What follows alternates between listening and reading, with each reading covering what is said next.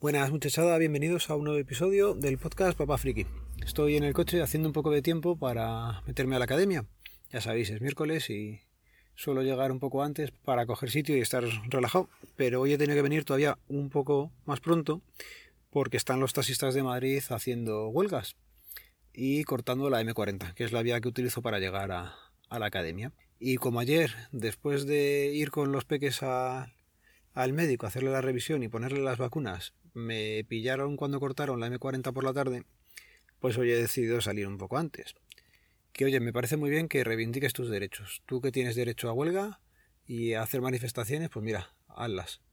Pero leche, ¿qué culpa tenemos el resto de madrileños que volvíamos a casa tranquilamente de que tú cortes la M40 y que tengas tu jaleo con tus licencias y tus cosas? Pues nada, creo que la gente que estábamos por allí no vamos a coger un taxi en relativamente poco tiempo. Ya digo, yo tampoco soy muy habitual de coger taxi, me muevo con mi coche, pero, tío, así no te pones a la gente a tu favor. Cambiando de más.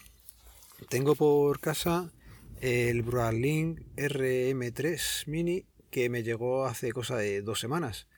Lo fui a recoger el paquete a correos, vi lo que era, en casa lo saqué, comprobé que estaba aparentemente todo bien, de construcción es bastante bueno, y lo he guardado. No, no tengo tiempo para ponerme a trastear y le he dejado metido en su caja a esperar que pase el examen. Ya cuando pase el examen me tomaré una semana de vacaciones, pase lo que pase y, y volveré a, a trastear con cosillas y a retomar proyectos que tengo parados. Os voy a recomendar un podcast que he puesto últimamente en el Pocket y es Autodefensa Informativa le encontré a través de el señor Payá, que es su autor, en el grupo de Condenados Podcasts. Y la verdad es que está entretenido. Son audios relativamente cortos, no suelen pasar de los 15 minutos, y nos van explicando eh, la forma que tiene el gobierno o los medios de comunicación para llevarnos donde ellos quieren. Tiene por aquí, por ejemplo, habla de medios independientes, Vox y la prensa, en la doctrina del SOC, tiene varios dedicados a eso, la mochila austríaca, que estuvo entretenido, y el último que he escuchado ha sido el especial de José Luis San Pedro. Así que nada, si queréis echarle un audio, autodefensa informativa. Cambiando de cosillas. Últimamente sueño ya con trenes que van de Madrid a Valencia o de Madrid a Barcelona a 90 km por hora y en sentido contrario sale otro tren a 120, por ejemplo, y que cuando se encuentran y que estoy hasta los pies de los psicotécnicos. Es casi lo peor que llevo, porque hay veces que los hago, sé lo que me están preguntando, creo responderlo bien y zasca. Una nota malísima.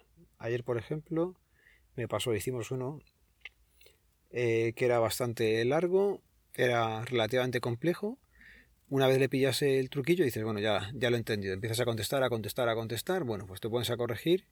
Zasca. Una nota malísima. Yo creo que les debo puntos. Así que... Y nada, no me voy a, enrollar mucho.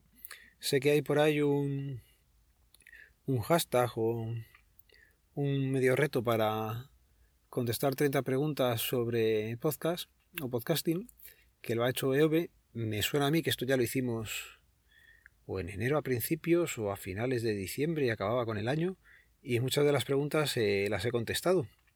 Pero bueno, si tengo tiempo y no se pasa mucho de fecha, quería contestarlo también por voz como hizo Converso el otro día y como algún podcast más va a hacer en breve. Así que eso lo tengo pendiente a ver si me da algún día tiempo y lo grabo. Recordaros que hemos publicado el último de Sumando Podcast con Galego Geek eh, la semana pasada, por si no lo habéis escuchado, que le deis un tiento. Y hoy ha ido sobre recomendaciones la cosa y, y taxistas y huelgas.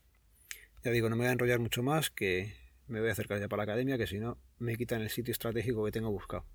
Hay veces que parezco seldón, pero desde que entré en la academia me siento siempre en el mismo sitio.